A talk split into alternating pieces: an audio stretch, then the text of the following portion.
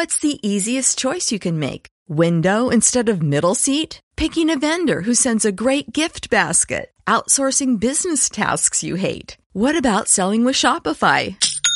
Whether you're selling a little or a lot, Shopify helps you do your thing, however you cha-ching. Shopify is the global commerce platform that helps you sell at every stage of your business. From the launch your online shop stage to the first real life store stage, all the way to the did we just hit a million orders stage. Shopify's there to help you grow. Whether you're selling scented soap or offering outdoor outfits, Shopify helps you sell. Wherever and whatever you're selling, Shopify's got you covered. Sign up for a $1 per month trial period at shopify.com slash try. Go to shopify.com slash try now to grow your business, no matter what stage you're in. Shopify.com slash try. Dispersonas. Una vuelta de tuerca a las preocupaciones más acuciantes y chorra de nuestros días. Temas secretos, opiniones improvisadas. Dispersonas. ¿Por qué estás abriendo una lata? Tenemos aquí una lata de temas que no hemos seleccionado nosotros. No, eso es importante decirlo. Básicamente vamos a coger un tema al azar de los 10, 12 que tenemos aquí y vamos a hablar de eso. Sí, yo creo que haría falta rebobinar un poco y explicar qué es esto y por qué lo estamos haciendo. Es decir, ¿qué son, qué son las dispersonas? Son una madeja de hilo de la que vamos a ir tirando en torno a un tema de estos que vamos a elegir aleatoriamente. Sí, es decir, tenemos aquí en una lata unos, ¿cuántos eran? Diez, 10 diez, temas, ¿no? 10 o 12 Uno, dos, temas tres, cuatro, cinco, seis, siete, que ocho, los han doce. escrito personas ajenas a nosotros. Yo recuerdo que se escribieron, pero no me acuerdo muy bien cuáles son. Yo no tengo ni idea de lo que hay. Más o menos tengo una idea, pero... Yo Es tampoco. decir, va a ser muy espontáneo. Sí. Con lo cual, pues la lata ya se ha abierto. ¿Quién La quiere caja ser de la, la Pandora. inocente? Esto es como la caja de Pandora, ¿no? Ahí están todos los problemas de la raza humana. Albert ha cogido uno. Eh, me gusta. Pero- pero- ¿Por qué ser friki era de paradillos y ahora mola? Vale. Es guay. Vale. Me gusta este concepto. Sí. Ahora mola. Y mola debería estar entrecomillado. Mola, diría yo que es como que es más normal, más Está, está estandarizado. normalizado. Antes, cuando tú llevabas cómics al, al patio del colegio, pues como poco te decían de todo, al igual te pegaban una palicica. Sí. Y ahora todo el mundo lee cómics, todo el mundo ve anime. De hecho, el propio concepto de friki ya no, o sea, nunca se ha llegado a usar despectivamente. Cuando surgió el concepto de friki ya era como propio concepto de enorgullecerse, no, no, cuidado que yo soy friki. Uy, no estoy de acuerdo. Yo, Aunque en los años 90... Yo- yo fui vilipendiado. era- Seguía la, la definición del inglés. Fue- fue- Sí, viene de, de freak. Sí, freak de toda la Freak. vida. Sí, pero ves, ahí está la, la distinción entre friki y freak. No, pero yo creo que la traducción a los 90 era nerd. Porque era el que no Sí. sale de su casa, el que hace cosas raras, fricadas. Sí. eh, Que estaba todas las tardes leyendo en su casa en lugar de irse al patio a tirarse pedradas con el resto de los Mm. niños, ¿no? Y yo creo que actualmente sí corresponde más a la traducción de freak, porque ya, como hay tanto friki con Juego de Tronos y tal, el que es un friki hoy es el raro, el verdaderamente estrafalario, o sea, el freak, ¿no? Lo que es. O sea, pero ya, ya llegamos a un, a un punto casi a la japonesa de hikikomori, de estos, de, de los que de verdad no salen de su casa, no tienen ningún problema de conexión social y solamente viven en los mundos de los cómics y los libros y las series que ven. Claro, pero es que ahora los frikis sí salen de sus casas y tienen bares y están mucho más aceptados socialmente. Yo creo que esa es la, la clave, la aceptación social. Es decir, no es tanto cómo tú te veas a ti mismo, sino cómo te ven los demás. Y ahí están los diferentes grados de friki. Friki postureo. Exacto, es que hay que hacer distinción entre el que siempre ha sido friki de los que eran paradillos y ahora tienen como... Han aprovechado que esto se ha convertido un poco no en una moda, pero sí que ser friki en el sentido amplio de la palabra es muy normal para decir, vale, pues ahora por lo menos soy uno más y luego está el friki de postureo, que era el que se metía con los pardillos y ahora se ve en una tarde cuatro capítulos de Juego de Tronos y se autodeclara friki. Claro, ahí está. Es Bueno. que es eso. Voy a romper la baraja dos veces. Venga. La primera. Eh, ¿Es posible que el friki se haya puesto de moda debido a que el más media lo ha apoyado porque el friki gasta mucho dinero y es bueno para este sistema tan consumista? Sí, seguramente. Hay, ver, un, hay gran componente de eso. Sí, el más media tiene mucha parte de responsabilidad. Es decir, yo recuerdo cuando a mí me empezó a interesar el anime y la cultura japonesa, era una cosa súper bizarra en todos los sentidos de la palabra, era muy difícil de encontrar el anime. Ser otaku era complicado y carísimo, sobre todo caro. Y ahora, pues sin ir más lejos, tenemos al youtuber de mayor número de suscriptores en España, Efectivamente. que acaba de crear un anime, es friki, ha creado un anime y ese anime pues parece ser que va a tener una repercusión por lo menos mediática importante. Sí, que no hubiera dicho que Movistar hubiera utilizado su plataforma de vídeo para promocionar algo así. Entonces, cuidado con eso porque puede pasar lo mismo con la homosexualidad. Es decir, ahora hay quien dice que los, homosexu- los homosexuales son guay, ¿no? Los homosexuales son los nuevos hippies, ¿no? Son los nuevos guay. Porque, eh, si os fijáis, bueno, Mediaset, ¿no? Que es otro gran, bueno, el líder de la más media, El más Sí, medio, por el más medio. eh, lo pone de moda, entre otras cosas, porque el homosexual, al, eh, como no tiene una familia directa y todo eso, tiene mucho tiempo libre para gastar en ocio. Y entonces podría ocurrir lo mismo que ocurre con los frikis. Pero Sí, claro, sí, sí. ¿qué fue antes el huevo o la gallina? No, la pregunta. O sea, ¿realmente la sociedad se volvió más libertaria dejando que cada uno sea como le salga de los? ¿O fue antes que alguien se dio cuenta en el mundo del marketing por encima y dice, oye, vamos a poner de moda a los frikis? Hmm. Que igual sacamos un dinero de aquí porque el, el otaku es muy caro y todo eso y... Sí, sí. Yo creo que un poco más la segunda porque, a ver, lo que lo primero que se me viene a la cabeza cuando piensas en friki o cosas así es Star Wars. Bueno, la Guerra de las Galaxias, que ahora no ha dado por llamarlo Star Wars, pero bueno. Quiero decir, ¿qué mayor máquina de crear muñequitos, tostadoras y papel higiénico con la cara de Darth Vader hay que, Es que la franquicia es La Guerra de las. Galaxias? Y Así eso fue una George cosa... Lucas. Yo me estaba refiriendo a George Lucas. Claro, ¿no? claro. O sea, George Lucas, quiero decir, en su momento cuando salió La Guerra de las Galaxias, Fue muy listo. no se daba un duro por la Guerra de las Galaxias. Una peli que dices tú, una ópera espacial en los años 60, 70, eso no, no iba a haber ni, ni pirri. Y de repente la máquina vio que la gente acudía en masa a consumir eso y dijo, ¿y si le saco tostadoras de Darth Vader, muñequitos, tal? Y a partir de ahí surgió esta explosión, Sí, de consumismo desacerbado. claro, de decir, oye, que los friki da dinero, si no lo montamos bien. Sí, porque realmente lo da. Es decir, el friki medio es coleccionista y tiene un poco de diógenes también. Y eso antiguamente era mucho más complicado. Ahora lo que quieren es hacerte la vida más fácil en el sentido de que te van a facilitar el que tú puedas seguir consumiendo y querer más muñecos, querer más de todo. Mirad sin ir más lejos los Funko Pops. ¿Quién no tiene, bueno, voy a decir un Funko, ¿quién no tiene siete Funcos? en ¿Quién es casa? capaz de pararse en el primer Funko Pop? Nadie. O sea, en el momento en el que compras uno, ya estás, mm, has alquilado tu vida. Sí, sí, ha firmado un contrato tácito de compra bimensual de Funcos de por vida. Sí, sí, sí. Decía Marx en una de sus primeras obras que cada vez que alguien, en un sistema consumista, cada vez que alguien no cae en la tentación de comprar algo, está obteniendo una victoria heroica. Entonces, mi pregunta es, ¿instantáneamente deja el friki de ser guay y ahora el guay es el que no es friki o el que no compra o el austero?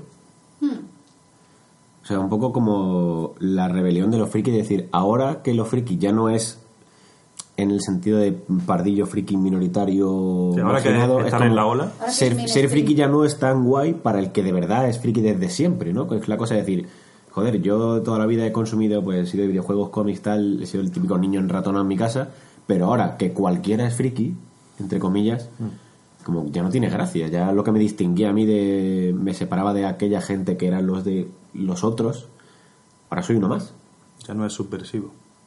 Un poco, pasa como los piercing también. La los Los piercing, tatuajes, los piercing, los tatuajes, o sea, antes el que se hacía un piercing o un tatuaje era un taleguero, uno de mala vida, un bala perdida, y ahora todo el mundo tiene una estrellita, un ancla, no sé qué, una plumita, tal. Y el que de toda la vida ha sido tatuarse por lo que en su día fuera su motivación para tatuarse, pues contracultura, por rebeldía, ahora es como se pierde un poco ahí en la, en la masa de gente que lo hace porque está de moda, porque está guay y porque ahora queda muy bien ir de malote cuando en realidad estás haciendo lo que hace todo el mundo. Dice Manuel Vila en su último libro Ordesa, dice, todos somos vulgares, pero el más vulgar es el que no se piensa vulgar. Pues sí, efectivamente. Pero es que eso me recuerda a la famosa escena de American Beauty, que la única y mayor obsesión de, de una de las protagonistas era precisamente no ser vulgar. Mm. Y yo creo que ahora es quizá una de las grandes enfermedades del siglo XXI. Esa necesidad de separarse o distinguirse de- del resto. Y claro, el friki, como quien dice, tenía esa baza, que se distinguía del resto por algo que a lo mejor los demás lo veían como algo totalmente deleznable, de vaya tío este que está todo el día con los cómics y se gasta todo el dinero en lugar de en cobatas en cómics. De hecho, Pues, es, es parte del atractivo, la gracia de decir, me gusta ser un marginado en el sentido de, mm, soy mejor que vosotros porque según vosotros soy peor. Pero bueno, yo creo que el friki es como que podría o puede ser, bueno, ya casi hablo del pasado, podría ser subversivo o podría ser estar sometido, me explico. Tú puedes decir, yo voy a ser más guay que vosotros porque yo ahora estoy con Star Wars, hace ya años, ¿no? Voy a ser más guay que vosotros. Pero a lo mejor el friki era una persona, a lo mejor a la que se le había hecho bullying o lo que sea, que había sido defenestrado del grupúsculo social y no tenía más remedio que quedarse en casa leyendo cómics. No es que él leyese cómics para ser guay, sino No, claro, claro. Es que no, le- no tenía otra, ¿no? No, y- pero muchas veces el, el mecanismo de defensa es decir, bueno, ya que me he tenido que encerrar en mi mundo es, al menos esto es lo que me separa de vosotros y lo que a mí me hace... Sí, no quiero identificarme con vosotros. Claro, es lo que a mí me permite mm, categorizarme de otra manera y decir, vale, yo no es que sea peor, es que soy diferente y, y considero que vosotros sois la masa y yo soy el que ha sabido ver lo especial, ver lo único, ver lo que vosotros consideráis como fuera de la norma, ¿no? El que no cumple los estándares. Pero también es un poco lo que ha pasado toda la vida, o sea, mm, es muy típico de instituto americano, ¿no? Pero tú te pasas toda tu infancia y adolescencia hasta que sales del colegio, digamos, queriendo ser uno más, no, no queriendo llamar la atención, no destacar para mal, como mucho destacar porque eres el más guay, pero dentro de lo que todos consideran que es guay. Pero luego sales de- del colegio, vas a la universidad o sales a la vida real y es toda una competición de por qué yo soy mejor que la masa, cómo me distingo, cómo, cómo me separo de- del pelotón, digamos.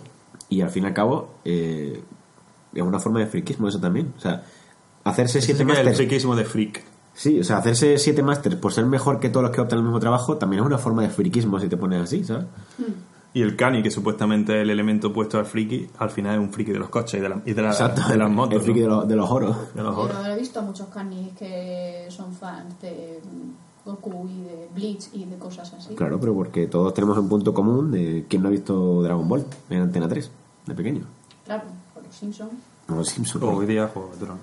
La cosa es que las líneas cada vez están más difusas, pero el bullying hacia el friki todavía sigue existiendo, ¿no? Bueno, claro. o sea, nada más que que ver en el cosplay, por ejemplo. Es una cosa que a lo mejor en otros sitios está más popularizada, pero aquí, sin ir más lejos, en, en Fermasa, en las convenciones friki de cómics, de tal lo que sea, es muy típico que tú veas a la gente que va por la calle disfrazada porque va a recogerle su padre, va a coger el autobús y tal.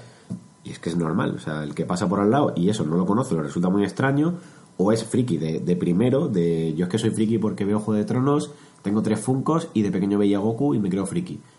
Y, y lo siguen mirando raro, por dentro y a veces por fuera, piensan y dicen aquello de fíjate esta gente que loca está que se disfraza y se viste de Naruto y de no sé qué. Claro, es que ahora hay como grados, ¿no? Es decir, ese friki de fan de Juego de Tronos y de cosas que se consideran mainstream es el que ve desde el coche a una persona cosplayada para ir a un salón del cómic y le increpa. Le dice, baja la ventanilla del coche para gritarle, ¡eh, friki, colgado! Claro. ¿Sabes? O sea que todavía hay cierto estigma. De hecho, es que yo creo que hay cosas que no han cambiado en el sentido de. Esto pasa mucho en, en cosas así muy de nicho, que incluso los propios frikis son muy eh, prejuiciosos con otros frikis, en el sentido de. No, yo soy más friki porque el de. Yo tengo el carnet número Sí. 0000002 de Dune y tú eres el usuario 30.000. No, yo es que ese cómic me lo he leído y lo tengo original. No es que esta película no debería gustarte porque según el cómic original era así o asá. Este rollo de, no, tú eres friki, pero yo soy más friki que tú. Sí, Es la como- vieja escuela es dura. La vieja escuela es Entonces, muy si, dura. si os fijáis, al final es un tema de que el, el trastorno narcisista está en todos sitios. Porque, Sí. claro, el friki es una persona a la que otros ven destacar simplemente porque es diferente. Y entonces, para los otros evitar que el friki destaque, lo, pues le, da, le da una paliza, ¿no? Y ya dejará de destacar. Pero por las dos partes es lo mismo. eh. Sí. Uno piensa que necesita destacar más, otro está empeñado en que es el que tiene que destacar. Entonces hay un problema que, por supuesto, va a cualquier tipo de grupo de gente o de lo que sea, porque No, y, y también ese rollo de que un poco el friki de la vieja escuela que ningunea a los frikis de ahora o los que pretenden ser frikis y no lo son tanto, también es un poco ese mecanismo de defensa, es decir, con lo que yo he pasado para ser friki, no vas a llegar tú ahora y ser friki de guay sin pasar las putas como las he pasado yo, con lo cual te voy a machacar igual que si yo fuera el popular que nunca le han gustado las cosas frikis y tú fueras el friki. O sea, es como un círculo vicioso en el que realmente siempre hay alguien que está por debajo de esa escalera social estúpida de tú eres friki y yo no. Mm, Sí. Y, y si además de friki eres mujer, ¿qué pasa?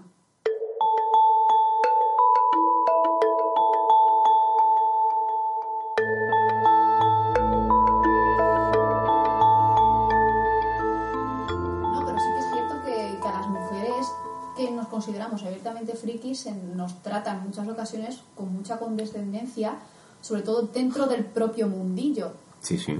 Incluso Más en el propio peor, mundillo, incluso. exacto. A mí me han llegado a hablar como si no tuviera ni idea de cómics, ni de rol, ni de videojuegos. Y he tenido como que dejarle claro que sí sé, o sea, hablarle del tema de manera que tenga que decirme, ah, pues es verdad, eres súper friki. Y a lo mejor cualquiera de vosotros no tendría que mm, como que hacerse valer. Esa es la Sí, clave. que cuesta más ganarse la aprobación del friki de primero, ¿no? Sí, sí, a mí me ha pasado de ir a, a Game, por ejemplo, pedir un videojuego que me hayan hecho un mansplaining de primero y que cuando se dan cuenta de que, de que capiló todo el tema, Claro. pues ya es como, ah, vale, vale, vale, entonces ya eres uno de los nuestros. Pero que a mí personalmente me molesta un poquito tener que estar justificándome todo el rato porque me gusten ciertas cosas. Eso como hombres, como, como lo veis vosotros? Hombre, yo reconozco que a mí me sigue pasando todavía que siempre está como ese hándicap, o sea, quiere decir, ser mujer es un hándicap en el sentido de... Bueno, en cualquiera, Eh, pero aparte... Pero todo el mundo tiene, por ejemplo, el típico colega que es el super friki de los juegos, que es un máquina que tiene todos los trofeos de platino de la Play, no sé qué. Pero de pronto te dicen, pues mi amiga no sé cuantitos es una friki de los juegos y tiene todos los trofeos de platino. Por alguna razón, es como, fíjate que tiene todos los trofeos de platino, es una crack y encima es una tía. Como diciendo, Sí, porque es inimaginable Sí. que una tía sea mejor que tú en esto, ¿sabes? Históricamente las mujeres son como más mantas jugando los videojuegos, ¿no? Bueno, te digo videojuegos como todo, cualquier cosa. Hay una frase muy antigua que se decía pues la posguerra o la guerra civil, que era el monte no es para las mujeres. Mm. El monte no es para las mujeres es que la mujer está en casa pegando Sí, eso es. y, Sí, que un ejemplo muy claro, un poquito anterior a todo eso, el caso de Mary Shelley con Frankenstein. Efectivamente, tener que escribir con seudónimos. Y, y ella lo escribe eh, precisamente en el monte, perdida en las montañas, creo que no sé si estaba con Lord Byron y otro personaje famoso. Mm, sí. Entonces eh, la gente decía que, joder, Mary Shelley tiene mucho mérito por haber escrito eso mientras eh, los otros estaban por ahí, no sé qué tal. Pero es que en realidad a ella no le quedaba más remedio, porque es que el hombre no, no le iban a dejar ir. Y estamos hablando de intelectuales de la época, pero es que ni ellos le iban a dejar ir fuera de la casa, ¿no? Pero ella mientras se quedaba en casa escribía una obra cumbre y en realidad ella era un poco friki, ¿no? Y además de que... una, una gran precursora de- del de- friquismo. Sí, es la historia, el, el primer gran freak eh, Frankenstein. Friquismo, friquismo victoriano, me encanta el concepto. Sí, sí, sí, sí. Ahí tenéis... No, pues fíjate, además, me estoy acordando ahora la ventaja de tener aquí el ordenador delante. No sé si conocéis una serie que salió el año pasado, que de hecho creo que van a hacer segunda temporada ahora, pero no lo sé, eh, de Seth MacFarlane, que se llama The Orville, Sí, que es como una coña de, de Star Trek, es básicamente Star Trek, porque el tío este es un friki de Star Trek, es un trekkie. Y hay un capítulo que básicamente eh, una de las razas de, que sale en esta serie es una raza ultra machista, en el sentido de que mm, son como una raza de guerreros que si nace una niña dentro de esa raza es como la mayor deshonra que existe, hay que tirarla al río porque somos la raza de hombres machorros y esto no puede ser. Y resulta que, spoiler va, eh, atención, spoiler. Claro, cuando se entera de esto el capitán de la nave, pues le parece una cosa horrorosa, que no tienen por qué discriminar a las niñas, que se enteran de que van a hacer una niña y la van a matar y le obligan a hacerle un cambio de sexo, una alienígena recién nacida. Y resulta que como que las máximas de sobre lo que define a esa raza en cuanto a cultura, tradición, historia, lo ha escrito un autor, que es un autor súper famoso, es como el Cervantes de esta raza, y cuando se descubre en mitad del juicio que están ahí que no, que no quiero cambiar el sexo a mi hija porque tal, porque estoy en contra de este sistema tan anticuado, llaman a declarar al autor de la Biblia de esta gente y resulta que es una señora, una, una versión hembra de esta raza que vivía en las montañas, allí repudiada porque sabía que si mostraba la cara le iba a caer de todo y ahora resulta que es el máximo exponente de todo lo que cree esta gente que es bueno y puro y no sabían que era una tía. Sí, bueno. Y si lo hubiera dicho, caso- se la habrían tomado como el pito del sereno. Yo diría que está, este está basado en la. Y muchísimos más, incluso anteriores seguramente. Y anteriores habrá, y algunos habrá que incluso no lo sepamos. A lo mejor la yo de Tormel lo hizo una mujer. Anónima. Volviendo al tema de, pues eso sí, las mujeres lo tienen mucho más difícil, evidentemente, porque es que siempre es un hándicap cualquier cosa que hagas, además siendo mujer. Incluso las cosas típicas de, de mujer, por así decirlo, ¿no? Estereotípicas. estereotípicas de mujer, o que normalmente están asociadas a la mujer, siempre tienen ese propio hándicap, como lo que hablamos, ¿no? De los frikis que se, se juzgan entre ellos, como que las mujeres entre sí también se ponen la zancadilla, que es una cosa que a mí siempre me ha parecido increíblemente mm, contraintuitivo, ¿no? Es decir, ya que se está jodiendo la- el 50% de la población, Pero yo creo que en el mundo friki concretamente no. no, en el mundo friki no pasa tanto. De hecho, en el mundo mucha- friki hay mucha mucha sororidad. Eso es. De hecho, se me viene a la cabeza el caso este de... ¿Cómo se llama? Todas Gamers, ¿no? Sí. Todas Gamers fue, ¿no? El, Sí, sí, el salón este sí, sí, de sí, videojuegos que era solo para mujeres. ¿Qué fue lo que pasó exactamente? Que los de Forocoche la liaron, ¿no? Básicamente. Sí, el resumen de todo es eso. Que intentaron boicotearle el evento y fue un poco horrible, la verdad. Hay A gente que está, que está muy nerviosa con el tema de que la mujer salga de casa. Tienen ahí una especie de... ¿no? Está la gente como que, que tiene miedo, ¿no? Tienen miedo que haya una nueva Mary Shelley, joder, pues estamos jodidos, Sí, ¿no? es que todo lo que sea desafiar el status quo, pues siempre pone nerviosito a según qué gente. Y esto concretamente, si ya es como que el, el último reducto del friquismo ya no existe porque todo el mundo es friki, supongo que lo último que queda es, vale, pero la friqueza es una cosa de hombres, ¿eh? Esto ya no nos lo toquéis, por favor. Y de pronto aparece una tía que juega mejor que tú al Smash Bros. o se sabe mejor que tú las películas de Star Wars o se ha leído Juego de Tronos cuando tú ni sabías que existía y ahora vas tú de friki. solo haya visto la serie y no te has leído Exacto. los. Que hay mucha gente que teme mostrarse débil, ¿no? Descubrir su debilidad, ¿no? Es un poco eso, ¿no? Pero es eso como... yo creo que es una cosa Sí, como muy patriarcal, ¿no? Sí, sí. Porque está como muy vinculado a que el hombre tiene que nunca puede llorar y que tiene que ser duro porque tiene que salir a cazar y pegar hostias. Y la mujer a cuidar a los Y niños la mientras. mujer es el sexo débil. Débil, y estoy entrecomillando. Entonces yo creo que está un poco relacionado con eso, ¿no? En plan, que al LOL, pues, ¿quién va a jugar a pegar tortas? Pues los que pegamos tortas de normal, que somos los machotes, ¿no? Mm. Bueno, pues, precisamente una, una de las cosas, porque decíamos antes que los frikis no sabíamos si es que eran frikis porque se estaban sometiendo o eran frikis para destacar, pero una cosa que, que he visto ahí siempre interesante o admirable es que en realidad el friki, por lo menos hace años, no sé actualmente, era una, pe- una persona que estaba ejerciendo la libertad de ser como él le da la gana. Claro. Porque si la masa te está diciendo que lo que tienes que hacer es ir de discoteca, no sé qué, no sé cuánto, y además probablemente te caneen si no lo haces, el o la que tienen los santos cojones o los santos ovarios de decir, pues yo esta noche me voy a quedar jugando al rol. A mí eso me parecía un acto de, de libertad A mí me parece un acto muy heroico. interesante, o sea, hay que heroico, tener- hay que sí. tenerlos como cocos para decir algo así, con todas las de la ley, y saber la que te va a caer por decirlo. Mm. Porque el mero hecho de ya decir, o no, que hoy no me voy de fiesta, me quedo en casa, aunque no des explicaciones, ya te encuentras ahí la barrera de, no, venga, no sé qué, no seas maricón, Sí. no seas un tontico, no seas friki y tal. Eso ya es una barrera. Sí, sí, sí. Yo en ese aspecto he tenido mucha suerte, porque ahí donde yo he soltado la cuña de- del feminismo porque me parece súper interesante, pero yo, por ejemplo, he sido abiertamente friki toda mi vida y a mí nunca me han hecho bullying en el instituto. A lo mejor tenía que ver con que mis padres daban clase allí. No, bueno, pero, pero, el, general- bullying, el bullying no solo se hace. Se hace al diferente, que puede ser el friki o puede ser el que le guste pintar cuadros o lo que sea, pero también se hace al débil. Sí, yo en general no, no me sentí atacada en ningún momento. Pero porque yo a lo mejor no te veían débil. como débil. Puede ser. Me sorprendería mucho, pero podría ser. Hombre, no sé si se darán muchos casos así, sobre todo antiguamente, porque queramos o no, el, el estereotipo, digamos, de friki clásico es el que, lo que hablabas tú antes, Frank, el que es friki, porque como es el débil, como es el gordo, el gafitas, el feo, el que no cumple el estereotipo de cómo debe ser un chaval de 15 años normal, recurre a esos mundos, ¿no? Este rollo de. Pues recur- interior. recurre a mis mundos, mis muñecos, mis monstruitos, como decía el testimonio de Tim Burton. Entonces, no sé si, por ejemplo, si hubiera un caso de un tío que tiene 15 años en un armario empotrado y te mete una hostia y te viste de torero, si ese resulta que es friki, evidentemente a ese no le van a dar por saco, porque saben que le suelta una galleta. Claro. Pero ¿para, ¿a quién van a ir? Pues si hay dos frikis, voy a por el gordo antes que por el mazado.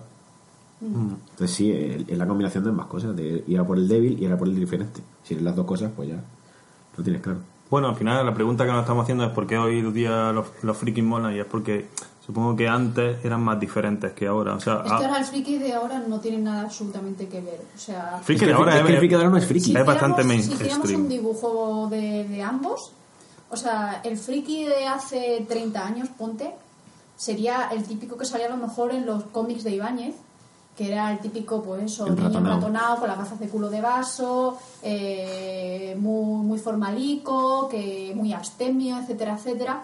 Eh, ahora el prototipo de friki pues es como el protagonista del anime del Rubius. O sea, Sí. un chico Es un- pues, es un friki superhéroe, un chico con normal. sus sudaderas de, de skater, etcétera, etcétera. Es decir, que es que no tiene nada que ver incluso físicamente el estereotipo de antes con el de ahora. Y eso a mí Mm. me parece súper interesante.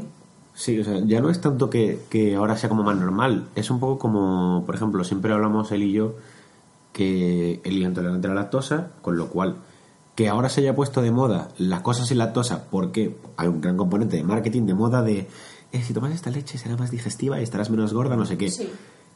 Para mí me parece estar haciendo lo correcto por razones equivocadas, pero bueno, para Bienvenido gente como él es un triunfo porque dices, por razón A o por razón B, ahora hay un 30% más de productos sin lactosa que antes, o por lo menos mínimo están mucho más marcados y es mucho más fácil distinguir unos de otros. Yo creo que esto es lo mismo. Sí. Aunque hay muchos mm, frikis de carné de eh, yo veo Big Bang Theory y soy friki. Sí y no.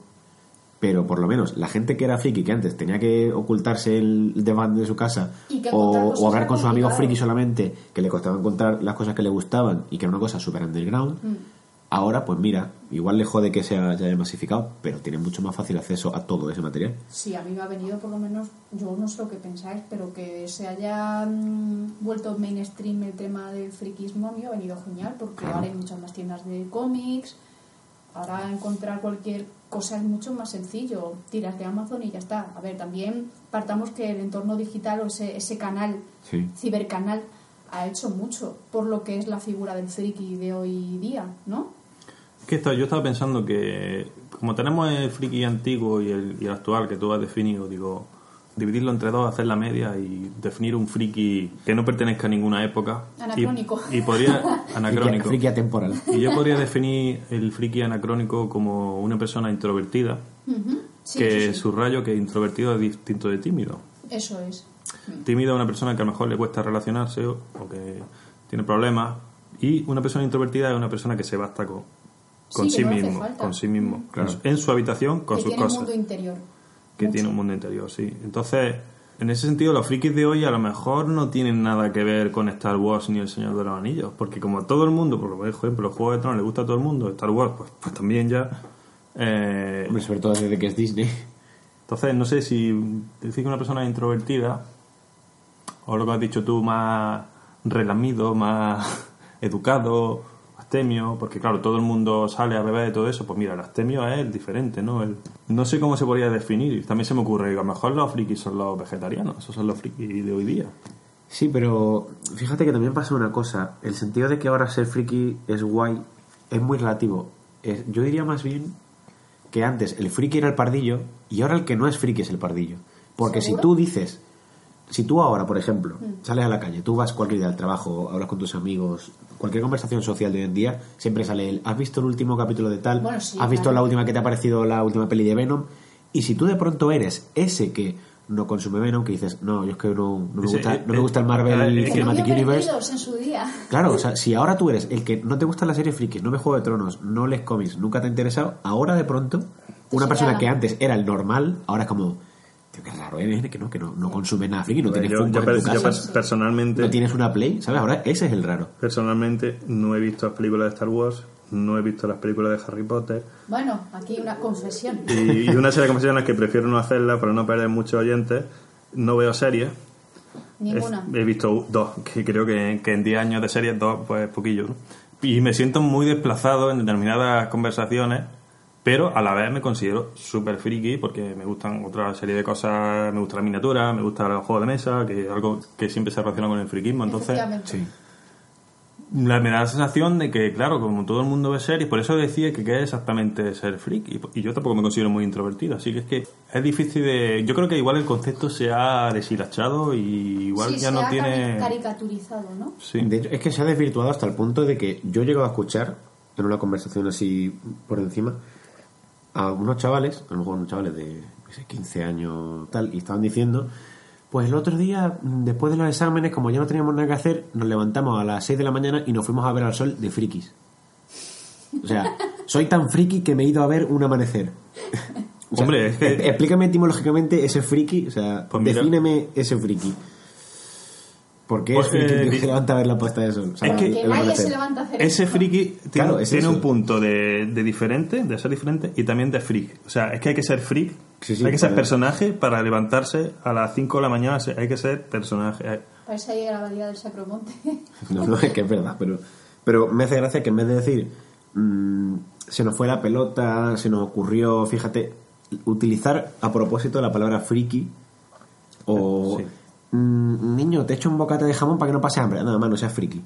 Es que eso yo lo he escuchado. Es que hay un problema, ahí tenemos en el castellano un problema con esa palabra porque la estamos asociando a diversos conceptos. Por eso antes subrayaba la diferencia entre nerd y freak. Claro. Es que casi que habría que usar el anglicismo ahí porque si no, no es difícil hablar sobre el concepto. Es que un nerd es una cosa muy diferente Sí. a un freak. O sea, es muy diferente ser un nerd y estás con tu ordenador ahí todo el día que ir a ver el amanecer a... Mientras esa persona sí podemos decir que es un friki Sí. en castellano. Bueno, recordemos que la acepción original del inglés era la parada de los monstruos. Básicamente eran los circos que el viajaban, fiction. los ambulantes, los freaks eran pues la mujer barbuda, el... Los enanos de Sí, circo. o sea, cualquiera que hubiera salido de una temporada de American Horror Story. Freak show. No, al final estamos hablando de lobos esteparios o gente que, que es diferente. Que no sigue las reglas Eso es.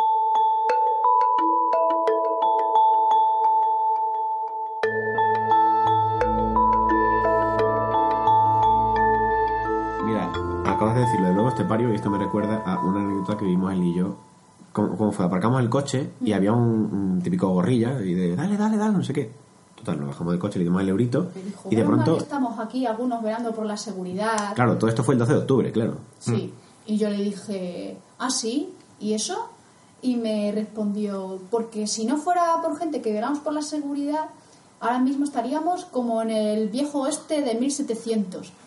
Y dice, si sabes qué prefiero yo, digo, digo dime, dime. Yo estaba ahí con ganas de hablar y me dijo, pues yo sería un lobo estepario. Si hubiera tenido otro euro se lo hubiera dado, la verdad, porque me pareció flipante. Pues mira, forma, te- sin, sin- sin ánimo de soltar spoiler, tengo que aclarar que el Lobo Estepario acaba muy mal. ¿eh? Sí, acaba fatal. Así pero que- bueno, los frikis y los raros no acaban mal siempre. Mira a Frankenstein, bueno, el monstruo de Frankenstein. Qué lástima. Es verdad que Frankenstein Es Víctor Frankenstein, el doctor. es el doctor. El monstruo se llamaba Gervasio a lo mejor, pero no era Frankenstein. momento niño rata de... Pues fíjate, definición actual de friki según la RAE. Aparte de que dice, recomienda por supuesto la RAE como limpia, ¿cómo era? Limpia de esplendor. esplendor. Eh, recomienda escribirlo con Q, pero ¿Eh? dice que viene del inglés freaky, no freak. Freaky como adjetivo. Y dice, adjetivo coloquial, extravagante, raro, excéntrico, persona pintoresca y extravagante o persona que practica desmesurada y obsesivamente una afición. Mm, vale. Pues si desmesuradamente te levantas desmesuradamente pronto para ir a ver el amanecer, pues sí, Extravagantemente temprano. estrictamente hablando es Sí, pero, friki. pero si os fijáis, ninguna de esas tres definiciones atiende a lo que podemos entender por nerd. Pero bueno, sí, nerd la última, Es que ¿no? nerd- Una persona que colecciona... Sí, una persona que obsesivamente desmesurada obsesivamente. Sí, eso sí. Pero nerd es también lo que decíamos, el friki informático. Sí. Y ese no aparece ahí. Vamos aquí dice Merriam Webster de El la palabra Pitagorín. friki. La palabra freaky, freaky, yo creo que tiene un sentido totalmente alejado de lo que viene siendo en español. Yo creo que freaky No, es que friki. Nosotros recordamos de- del programa de Jesús Quintero que precisamente entrevistaba a gorrillas, porque ¿os acordáis? El famoso risita del cuñado este era un gorrilla, precisamente. Sí, era como- gorrilla. Era gorrilla. Era gorrilla, Bueno, sí, era el sí, típico gorrilla que estaba en la puerta del INEM esperando que le dieran Pues a esa gente se le llamaba friki, o sea, Jesús Quintero Es entrevistaba verdad, a friki. es verdad. ese Coño, friki- Torbe fue el programa de Jesús Quintero antes de, ser famoso. Torbe como es- como la cerda. fri- eh, bueno, es que- Bueno, es que Torbe, ¿ves? Torbe es un freak en el sentido más, Freak. más mm, despectivo, vamos a decir, de la palabra. Como más borderline, ¿sabes? De otra apartarlo de la sociedad. Pero, por ejemplo, aquí en el Merriam Webster, ejemplos que da de freaky es... Ese libro era un poco freaky. Supongo que, por ejemplo, si te lees eh, el libro este de La Casa de las Hojas, ¿se llamaba? Sí. que es un libro que es freaky porque es un libro que tiene una temática muy retorcida, es un libro que está escrito en los márgenes con colores diferentes y es freaky en el sentido de te da como cosica, un rollo muy muy Lovecraft, ¿no? Sí, hay casi un poco de. Mal de- rollero, ¿no? de- Mal rollero, mal exacto, la palabra No que llega a miedo, rollero. no llega a miedo, pero sí. Y el otro ejemplo que pone es a freaky kid wearing a, a weird hat. O sea, un chaval que era freaky porque llevaba un sombrero raro. Un- Pero era- eso es rarito, Claro, extravagante, y ¿no? es y ahí está el sentido de extravagante raro de este chaval porque lleva ese gorro. O sea, no encaja, ¿verdad? Yo creo que no, no es exactamente igual, pero bueno. Que por eso insisto que se bifurca, el friki castellano se bifurca en varias cosas, que uno es este, el del chaval raro de la gorrita, que da casi hasta, o lo que da mal rollo, pero luego también está el introvertido, que, o sea, hay gente que puede llevar una gorra por la calle y dar la nota, pero no ser introvertido.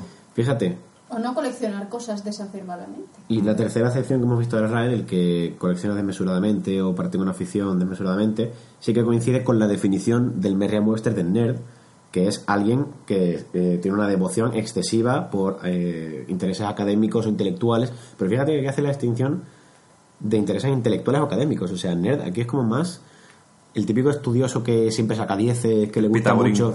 Sí, el pitagorín, exacto. Pero aquí no habla de aficiones como podría ser coleccionar mm, pastas de dientes de licor del polo. Nerd, nerd no. También está diciendo, por cierto, que es poco atractivo y que no tiene clase vistiendo, Exacto. dice ese diccionario también. ¿Ves? Es que volvemos al estereotipo. El estereotipo de- del friki que era un pardillo, no el que es de ahora. Porque el de ahora es guay el hecho de llevar, mira, lleva una camiseta de Pikachu con un pantalón de camuflaje con una gorra de Iron Man. El nerd era Clark Kent. Sí. Sí, claro, que entra el nerd. ¿Y el friki quién sería? Hombre, Eh, pues, Chicardilla, hombre, pues mira, sí. Sí, ¿no? El propio Tony Stark podría ser un friki, porque es un friki de las armaduras y de las maquinitas. O es un nerd. O es un nerd. El nerd a lo mejor es el Doctor Extraño, porque como está todo el día ahí leyendo libritos y eh, arcanos y mierdas chungas tipo Lovecraft. Sí. Bueno, Deadpool, Deadpool sí que es un friki. Pero Deadpool es un friki. Es un freak. Bueno, es hora de que rompa otra vez la baraja. Venga, vamos allá. Tengo aquí un tema en la recámara, por cierto, cuando hemos hablado del tema de las mujeres, creo que es Sí. Ah, muy, ¿ibas a muy buena hablar de- bifurcación. del- de la vestimenta de las señoras en Marvel? Bueno, iba a hablar, entre otras cosas, de la vestimenta en general de las señoras, eh, los videojuegos tipo la armadura de poder máximo de protección contra los hechizos y los monstruos de los hombres es una armadura tres veces más grande que la persona y la de la mujer, cuanto más potente es la armadura, más enseña. Pero bueno, Pero eso ahí podemos hablar de infinidad de juegos desde los años 80. hasta ayer, porque lo que tengo aquí es un tema que os quiero... enseñando todo, básicamente. Bueno, y sus ataques especiales son levantar la pierna cuanto más alto mejor. Sin embargo, yo creo que ahí sí que se está empezando a avanzar ya un poquito. Sobre todo con No. los reboots de muchos personajes como Miss Marvel, por ejemplo. Miss Marvel iba prácticamente en pelotas Sí. con ese... porque Pues como mí- mariposa mental. Además, exactamente. Con el, body este que enseñaba tiene todo. muchas narices porque son dos de mis personajes favoritos de Marvel, con diferencia. Y no me quería cosplayar de ellas porque era como, jolín, me gustan, pero es que si me cosplayo de ellas, mm, no. Yo creo que por eso un personaje femenino que siempre me ha gustado mucho en Marvel, porque en, en los X-Men, por ejemplo, cualquier, perdón, la Patrulla X, cualquier personaje femenino que cojas, todos están ultra sexualizados, todos tienen los trajes, el, ¿sabes? De, enseñar más. Hasta, hasta, por ejemplo, Pícara, más tapada no podía Sí, pero- estar. pero es que, que- yo creo que Mariposa Mental ahí era un claro, una clara excepción porque pensemos en personajes como Fénix, como Júbilo. Sí. Todas estaban tapadas y no estaban sexualizadas necesariamente.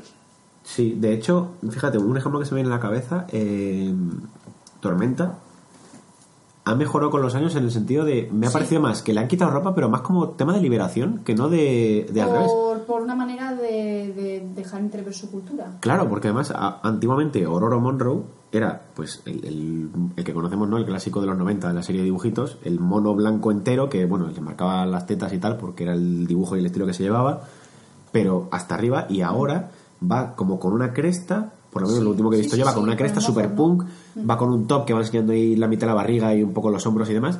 Pero no es un rollo sexualizado, es más como No. decir, oye, aquí estoy yo, no me toques los cojones. Y a ver que... quién le sopla a Aurora. Exacto. Pues bueno, eso ya de por sí, pero. Tras este paréntesis de reivindicación de que las mujeres pueden y deben llevar armaduras hasta las cejas, porque si no, la verdad es que recibirían bastante más daño, Es que tú imagínate que en el ejército español las mujeres soldados fueran en, en bikini, o sea. es que es ridículo, es ridículo. Y eso ya tenemos que superarlo. Y Pero Fran, que yo siento un poco soltar una coletilla lo que estamos diciendo, que yo siento no ser muy optimista al respecto, porque ¿Tú crees que no va a ir a mejor? Eh, Marvel es posible que, según lo que habéis estado comentando, vaya mejor y yo esperaría, pero yo, por ejemplo, cuando veo algunos personajes de videojuegos tipo Overwatch, buah.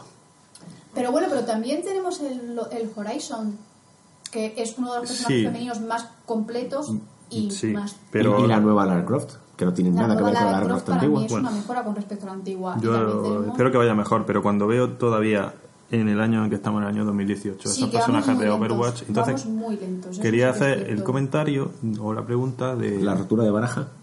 No, todavía no, eso es luego. Pero De, espera, que tengo más cosas interesantes que hablar de esto. Eh, vamos a ver. Claramente, juegos como Overwatch, eh, que tiene unos personajes bastante femeninos, bastante sexualizados, Mucho. está orientado a friki mm, masculinos heterosexuales, ¿vale? sí, el Entonces- hombre blanco heterosexual. Sí, esa white trash que se dice. Mm. Entonces, mm, ¿qué? ¿El problema de los programadores o el problema del cliente que acepta eso? Claro, o sea, la demanda provoca La esa oferta o esa oferta no genera otro tipo de demanda. Yo creo que ahí todos son culpables. ¿Es, Sí. ¿Es el friki un pervertido?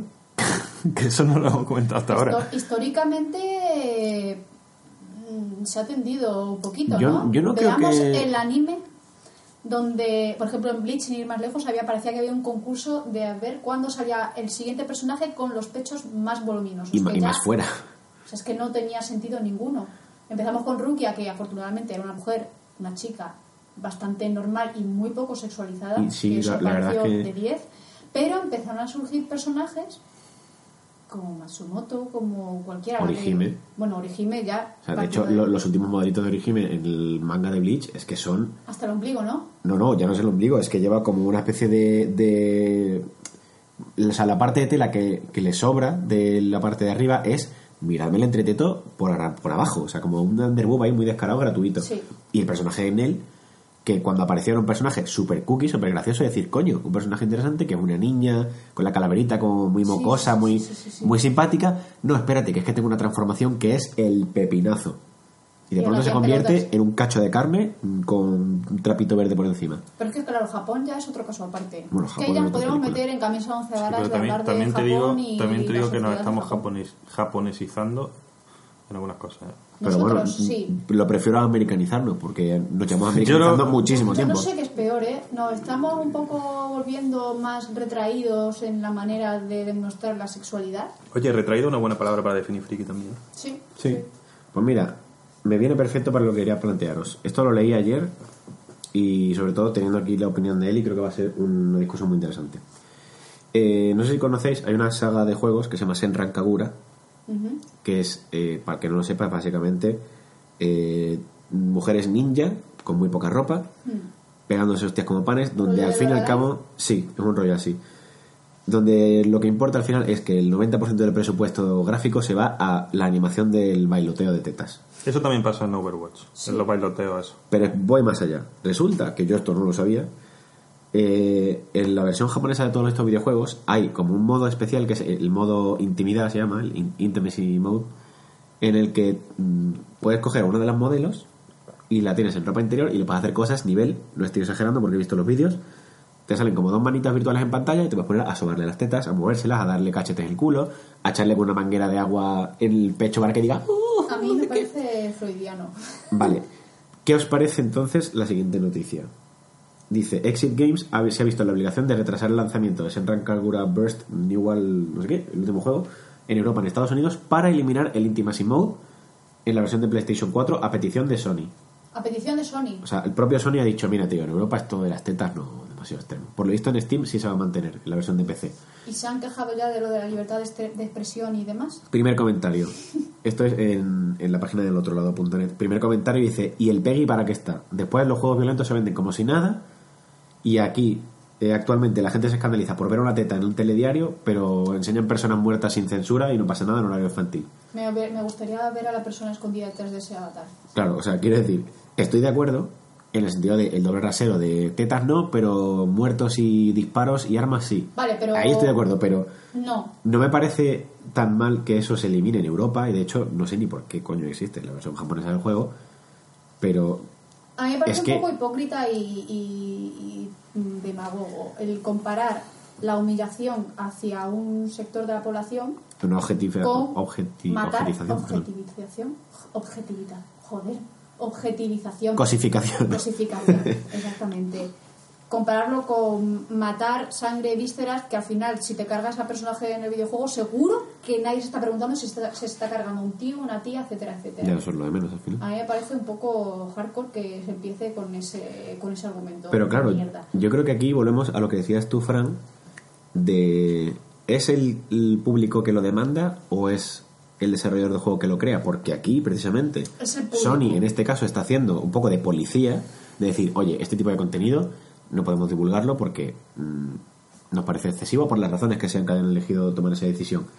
Pero fíjate que toman esa decisión voluntariamente de normalizar un poco más el juego para hacerlo dentro de que es un juego bastante sexualizado de por sí, eliminar ese extra, pero la gente se queja. Como, no, no, si, si yo sé que hay tetas, yo quiero que mi versión europea también tenga tetas.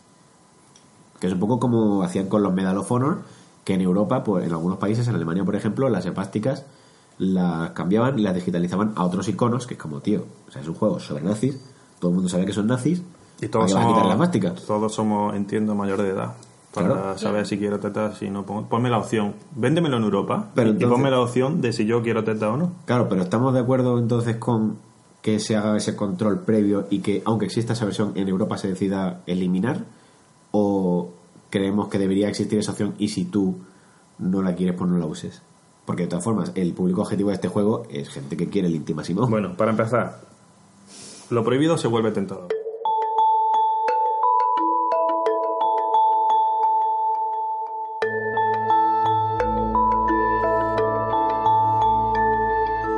Estoy leyendo que la Deep Web consiste en un 96% de Internet. Que- y la Sí, sí, sí, sí. sí. y O la sea, Deep- es que el internet que Sí, vemos es es, el la punta del iceberg. ¿Qué significa eso? Que la Deep Web tiene todos estos juegos, por así decirlo, con todas las tetas y coños y pitos que quieras. ¿Qué significa esto? Pitos no tantos, que es lo peor.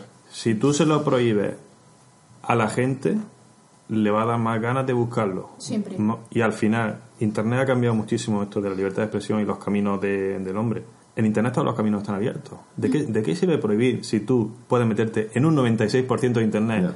Por la puerta por la que te dé la gana? Es ponerle al campo. Entonces se trata de que estamos aplicando, independientemente de cuál sea la solución al debate, que es un poco la pregunta, tenemos que cambiar todo el chip. Todos somos los programadores, los clientes, los gobernantes, los legisladores, todos. Digo, ya está bien de seguir aplicando esa mentalidad que aplicábamos hace 20 años, que sí, que, que era todo distinto, desde luego. Y muy proteccionista. Ah, y por supuesto, no dudemos que lo prohibido se vuelve tentador. Y nos ponemos freudianos otra vez y digo, prohíbele a la gente que haga algo, lo acabará haciendo de una forma todavía más drástica. Claro. Y de hecho, incluso cosas que no le interesaban dirá que esto no se puede. Pasó lo mismo, por ejemplo, eh, con lo del libro de Fariña. Salió el libro y dijeron, no, no, en cuanto salió, empezaron a retirarlo, se retiró al mercado, era imposible encontrarlo y la gente tuvo que buscarlo por internet. Pero solamente por el hecho de decir, este es el libro que han decidido prohibir, yo La creo que la mitad de las ventas han sido por eso. Como yo porque estoy dentro del mundo literario y me entero de, de los lanzamientos en general, pero es posible que Fariña me hubiese pasado desapercibido si no hubiese sido prohibido, ¿eh? Por Para eso te digo, yo me enteré de eso pues porque sacaron también una serie en televisión, una serie documental y tal, pero eso es una cosa que yo ni conocía que había pasado, ni Ni que había un libro, ni que... Pero al final es un poco el arma de doble filo, porque tú prohíbes una cosa para eliminarlo, pero lo que estás haciendo es darle más publicidad. Le estás haciendo más Porque atractivo. no nos enteramos de que la gente ya no funciona como antes y si lo prohíbe va a ser peor. Pero bueno, Entonces, hombre, por ejemplo, yo en el caso este de lo del juego, mi solución, yo soy muy partidario de, como dice este muchacho del comentario, que para eso está el PEGI, ¿no? Decir, Pues claro, eso es lo que estoy diciendo. Tú eres mayor este- de edad, tú haces lo que te da la Claro, gana. este juego se clasifica como 18 más o lo que sea y si se- el problema de esto es que si se hiciera en condiciones tú vas al Carrefour o donde te dé la gana o al game vas a comprar el juego y si te ven que no tiene 18 años te dice la cajera o el cajero mira esto te lo no te lo voy a vender porque aquí ponen el PEGI que esto es 18 pero no se hace eso es otro problema Pero volvemos otra vez a las puertas de internet. Es que da igual que tú vayas Claro, a Carrefour. y si es que no, si lo pides por internet, pone, te pregunta, ¿cuál es tu edad? Ah, yo pues nací en 1980. Bien. No, y si no va a buscar los vídeos en internet. Pero lo que quiero decir, está eso que dices tú, cada uno es libre de, de hacer lo que quiera dentro de que esté medianamente controlado, pero una solución que yo propondría es que tú quieres ver tetillas, bueno, pues que hagan un juego también de tíos ninja, que si tú quieres lo puedes ver en la picha del culo. Quiero decir, ya que nos ponemos de libertad, pues que, que haya de todo, porque el problema también puede ser que haya gente que piense, vale, a mí no me importa que haya aquí mujeres sexualizadas en los videojuegos, pero es que yo quiero tíos sexualizados y no los hay. Pues yo no daría la opción. Directamente, si yo fuera desarrollador, me dejaría de, de esas tonterías ya, porque... Hombre, es una cosa que viene de Japón. En Japón sí que tienen camino por andar para eliminar este tipo de cosas. Pero evidentemente, esto, un desarrollador europeo es que ni se le ocurre el hecho de, De dar la opción. de dar esa opción. Pero ya, si tiene que existir, bueno, por lo menos que exista para todos, ¿no? No sé. Bueno, rompo ya la baraja. Rompe, rompe. Atrévete. Vamos, a ver, antes, los frikis no se tenían como buenos cónyuges. ¿En serio? Hombre, friki. Ah, bueno, claro, porque estabas tan centrado en tu friquismo Sí, que ce- no ce- podías- por- probablemente no. por- entre otras cosas, probablemente no sepa ni follar, ¿no? Porque es como. Está ahí encerrado. No tiene interacción con el sexo tiene- opuesto. Bueno, sí, el, el concepto de friki siempre ha estado asociado mucho al pajillero, ¿no? Al pajillero, exactamente. Al baboso, al. Baboso, exactamente. El que no sabe interactuar de forma sana con, el Entonces- o con el, con el sexo de su interés. Sí que me he estado dando cuenta de, y aquí es donde se rompe la baraja, de que en los últimos años escucho a muchas chicas y chicos diciendo, yo quiero una pareja friki. ¿Por qué? Porque vivimos en un mundo, en una sociedad en la que hay muchísimas infidelidades, etcétera, etcétera, y se tiene por el friki por una persona noble. Que no Fiel. sale de fiesta, que no fiel, sí, que no te puede, que no te va a marear, Una persona recta. inteligente, centrada, recta. Y curiosamente, antes que se les criticaba por eso, porque a lo mejor se quería, es verdad que hoy también se quiere también el chico o la chica malotes, ¿no? Pero Pero ya se ha cambiado un poquito, ¿no? mm, ¿tú has visto las tendencias de YouTube esta semana? Me dan pánico y terror las tendencias. Pues son como que 6 o 7 vídeos de músicos malotes de trap y todo eso. Ah, bueno, ya, 6, claro. 7. Del 1 al 7, ¿eh? Entonces, ojalá fuese verdad, pero me temo que el rollo malote se sigue llevando. Pero aún así, hay mucha gente que el friki... Yo eso antes no lo escuchaba. Una, una, una chica o un chico que me dijese, yo quiero una pareja friki. O que Y eso sí lo estoy escuchando hoy. A mí me atrae el friki de la clase. Sí, incluso aunque esa persona no sea friki, que es lo que... Eso antes sí que no se veía. Si, si tú no eras friki, el friki no lo quería ni de coña. Ni pareja, ni amigo, ni nada. Bueno, amigo quizá, pero pareja ni de coña. Y actualmente es curioso cómo la, quizá cansados de tanto chico malote que al final...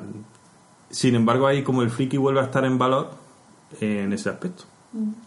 Pues mira, ahora que lo has dicho, he abierto tendencias de YouTube y ahora mismo a las 6 de la tarde del domingo 14 de octubre, Yo estaba hablando de ayer, pero bueno, por lo que veo es más o menos ahora hoy. mismo las tendencias son Bad Bunny featuring Drake, eh, DJ Snake, Taki Taki featuring Selena Gómez, Ozuna y Cardi B, un vídeo de Si te ríes pierdes comiendo insectos, no sé qué es esto, pero por las pintas, Strap, Brian Meyers, Tanta Falta, Lo mismo. Zetangana, Zetangana. el teaser de Aladdin que ha salido hoy, O sea, son los, Sí. anti, los anti-freak. Eh, sí. Bueno, anti-friki. O sea, Zetangana es todo lo contrario al friki. Yo creo que tan, Zetangana se considera friki a sí mismo. Bueno, pero es que ¿Qué- ese hombre tiene, tiene un trastorno narcisista importante y ojalá me escuche, que no me va a escuchar. Pues mira, podemos hacer un día un especial Zetangana y Kanye West, porque eso da para horas. Joder, pues ya ves. Lo de Cañé es muy fuerte tirando súper fuerte. Bueno, son un poco los dos del rollo. Claro, claro, Pero estamos, digo. pues, como estamos diciendo que es el anti-friki, es la némesis del friki. Sí, o sea, ese tío coge un friki y lo curte. Pero, o sea, que si, hombre, si ese hombre alguno de esos se considera friki es porque realmente desde que se ve al espejo, trastorno narcisista, el mito del narciso, se ve al espejo y no, y no ve lo que es. Hace un Christopher Nolan. que se me espejo y dice, eres un máquina, un genio. Qué guapo eres, joder. Pues así. Efectivamente. Y tras esta reflexión tan interesante, yo creo que deberíamos ya encauzarnos un poco a la reflexión final, que veo que nos estamos yendo por las ramas. Sí. Espero que esto sea la tónica habitual de Bueno, vamos a hacer la, la futurología del friki. Como, Bueno, yo hemos, creo que- hemos visto el pasado, el presente. Lo que, pode- lo que podemos hacer es. eh, yo voy a volver a formular la pregunta porque la, está en formato pregunta. Y un poco, resumidas cuentas, ¿qué Damos opinamos cada uno? nuestra respuesta y Exacto. luego nos atrevemos a trazar el futuro del friki. Me vale. Venga, Volvemos a formular. ¿Por qué ser friki era de pardillos y ahora mola? Eli, si quieres empezar tú. Para resumir, yo creo que ser friki ahora mola porque el concepto de friki está un poco sobado con respecto a lo que era hace pues 30 años y porque los medios de comunicación han tenido mucho que ver en ello. Es decir, ahora todo, todo, todo es mainstream, todo. Desde el cine, las series, los videojuegos, incluso me atrevería a decir que el rol, aunque aquí lo digo con un poco con la boca un poco pequeña, pero ahora todo está estandarizado. Es decir, al final sí que va a resultar, y aquí voy a hacer la- el símil del rol, que va a ser un poco como en paranoia, que va a resultar que todos tenemos unos pocos clones y que, bueno, estamos a la espera de que el ordenador nos diga qué hacemos y que cuando se vuelva un poco loco, pues nos morimos nosotros y ya llegará el siguiente clon. Pues lo mismo con, con los frikis. Ahora mismo el friki medio actual son un poco clones los unos de los otros. ¿En eso estamos de acuerdo? Sí. Yo ampliaría un poco más, eh, entrando ya en una diatriba un poco histórica, que es una cosa que yo he dicho siempre. Hoy es ser friki. Hace 10 años era jugar a videojuegos. De hecho, hace poco me leí el libro de Masters of Doom, donde explicaban cuando surgió el Doom, cuando surgieron los primeros videojuegos que realmente se hicieron populares. Lo primero que saltan siempre son todas las alarmas de esto nuevo que es. El que juega a videojuegos es un, es un apartado de la sociedad, es un raro. Esta gente que le gusta jugar a juegos de matar, lo asocian automáticamente al niño de la katana que mata a su familia, al que eh, jugaba al rol y acabó en las Sí, alcantarillas sí, sí, de San. Francisco y acabó muerto. Es eso. Y el hoy es friki, hace 10 años era videojuegos, hace 50 años era el cine, porque los primeros cineastas pues serían unos friki de su tiempo. Mira este colgado que se coge ahí y se pone a grabar un tren con un espejo y se hace unos modelos aquí de una luna. y le- Bueno, hace más de Quiero 50 decir- años ya. Bueno, sí, si nos vamos a, a Méliès, sí, pero... Hoy es friki y con el tiempo será otra cosa que se ponga de moda y ya está. Yo creo que esto es como todo, una cosa que se crea en un principio como algo muy nicho, muy cerrado y todo el que forme parte de eso, los lo, digamos pioneros de cualquier forma de arte cultural, al principio pues son unos apestados porque son los que se atreven a indagar en esos temas. Cuando ya la cosa se va popularizando o encuentras, sobre todo gracias a medios digitales como internet, que hay más frikis como tú, con lo cual se hace piña, pues la cosa se normaliza. Llega un señor que dice, joder, aquí hay pasta, voy a hacer una serie de estos libros frikis que seguro que vendo y tiene Juego de Tronos. Mm, He descubierto que Super Mario lo peta y saco videojuegos a cascoporro, invierto una pasta y ya está. Y ahora mola, pues porque ahora es normal. Estandarizado. Bueno, yo antes de, de hacer la conclusión quería comentar una cosa de lo que habéis mencionado de Columbine. Eh, como todos sabemos, lo de Columbine fue uno de los primeros grandes tiroteos que se hizo en el instituto en Estados Unidos en los años 90. Y tiene de curioso para... Bueno, tiene- hay mucho, mucho que sacar ahí, ¿no? Pero una cosa nos viene como anillo al dedo porque ellos eran los freaks. Los frikis de, bueno, Sí. no, como diríamos, eh, porque no hacían deporte, porque, en fin, era un poco... Iban separados del grupo y los demás. Vale. Cuando estos dos chicos hacen el tiroteo, eh, sea, como uno de ellos en los diarios se encontraron imágenes de videojuegos, del Doom concretamente, se le echó la culpa a los videojuegos, ¿vale? Que es lo mismo, echarle la culpa a los videojuegos es lo mismo que echarle la culpa a los frikis. Pero si uno indaga en ese caso e investiga, y como suele pasar en casi todos los tiroteos, nos encontramos, por una parte, bullying, que se le hacía a ellos por ser diferentes, y por otra parte, serios problemas en casa. Sobre todo del instigador, porque uno era el instigador del otro, digamos que era el, el fuerte, ¿no? Y que lo llevaba. Ese chico tenía muchos problemas en casa de, de que, digamos, que no le daban el cariño que necesitaba y había problemas. ¿Qué quiero decir con esto? Que al final la crítica que se hace al friki es para tapar a los verdaderos hijos de puta, Sí. que son los que hacen el bullying y también lo que hablamos del hogar. Pero bueno, los que hacen el bullying son los populares. Eh, sí, históricamente los que sí. los que hacen del friki el friki clásico El malote. los que crean el concepto de tú eres friki porque no eres igual que los demás Así es. Vale, entonces mi conclusión va un tanto al- a lo siguiente. Y va a ser una conclusión porque a mí no me gustan las conclusiones porque la verdad es algo que se queda siempre fluyendo. Pero entonces lo voy a dejar un poco abierto el tema en el sentido de que si ya todo el mundo es friki, los frikis no existen.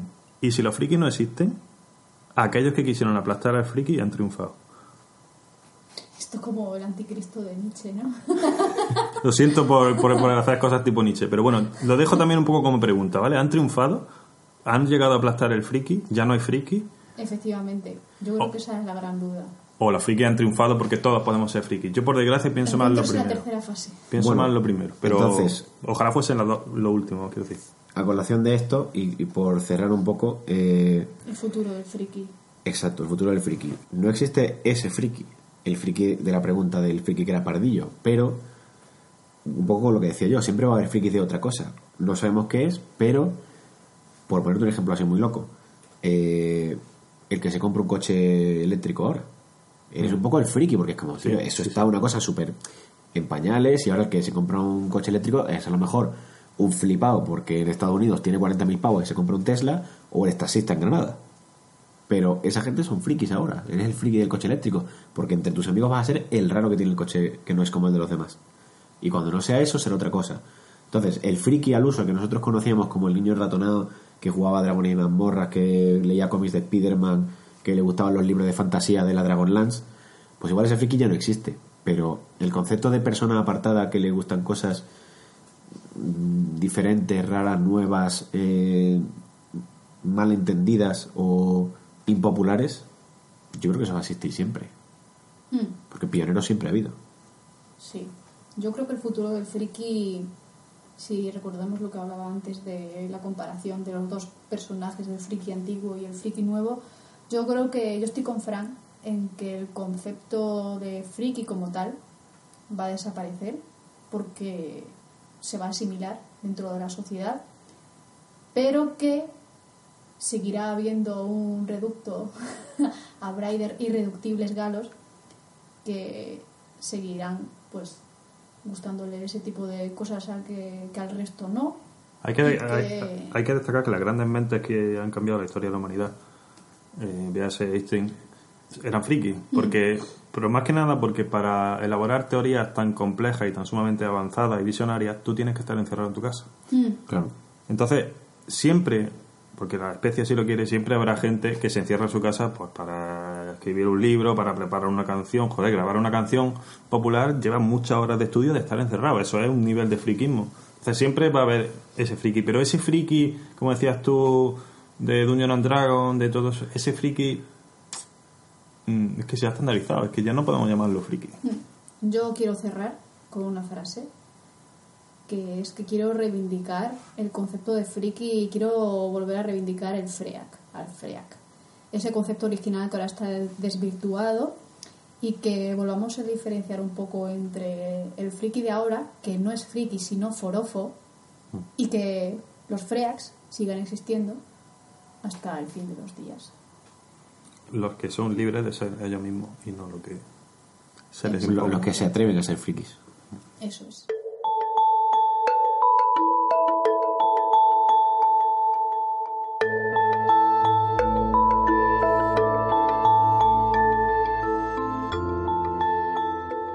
Y con esto finalizamos el primer capítulo de Dispersonas. Eh, en el próximo volveremos a abrir la lata con otro tema que recuerdo desconocemos y seguiremos desvariando porque cabe mencionar que esto se ha grabado del tirón sin ningún tipo de preparación. Ninguno sabíamos de qué íbamos a hablar. se ha preparado previamente y así seguirá siendo hasta el fin de la primera temporada. Pues nada, es un placer. Muchas gracias. Gracias. Hasta el próximo día. Frikis.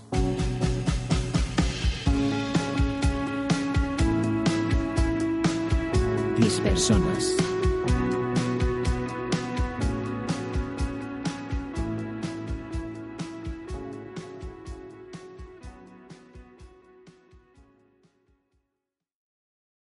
As a new Western Union customer, you can enjoy a $0 transfer fee on your first international online money transfer. Send money to your family and friends back home the fast, easy, and reliable way. Visit westernunion.com or download our app today to get started, and your first transfer fee is on us. FX gains apply, not available for credit cards and transfers to Cuba. Services offered by Western Union Financial Services Inc. and MLS 906983 or Western Union International Services LLC and MLS 906985.